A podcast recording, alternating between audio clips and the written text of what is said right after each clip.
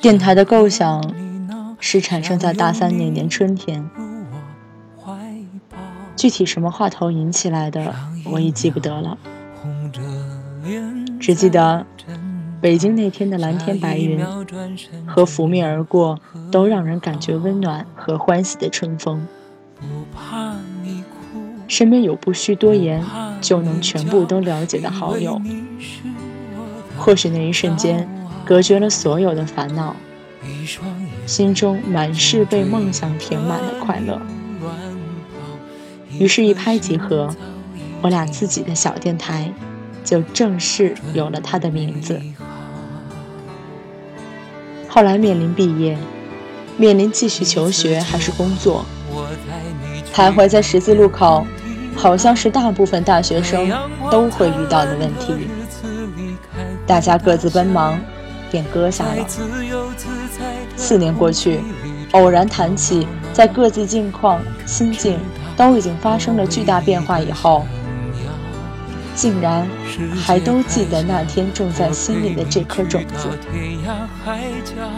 原来他一直活在当时我们随手给他投放的土地里。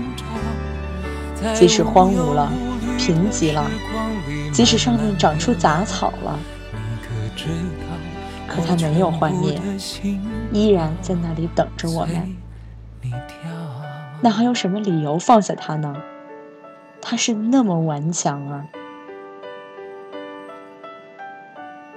那么远，天津和多伦多，可我们每天都联系。那么近。北京和天津，我们却没能见上一面。梦想让我们在一起，就算有那么多纷扰的阻隔，每天都在开始，每天都要追赶。大学毕业三年以后，我们只是想记述自己想记述的。那么，当我们终于被时间撵着走到不得不休息的时候，总不会忘了自己来时的路。其实，我们只是想得一个共同望着同一个方向的人罢了。与其说带你来看春暖花开，不如说你来了，你就带来了我的春暖花开。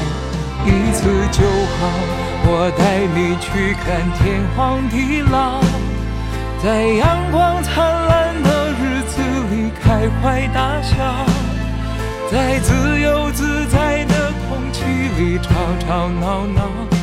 你可知道我唯一的想。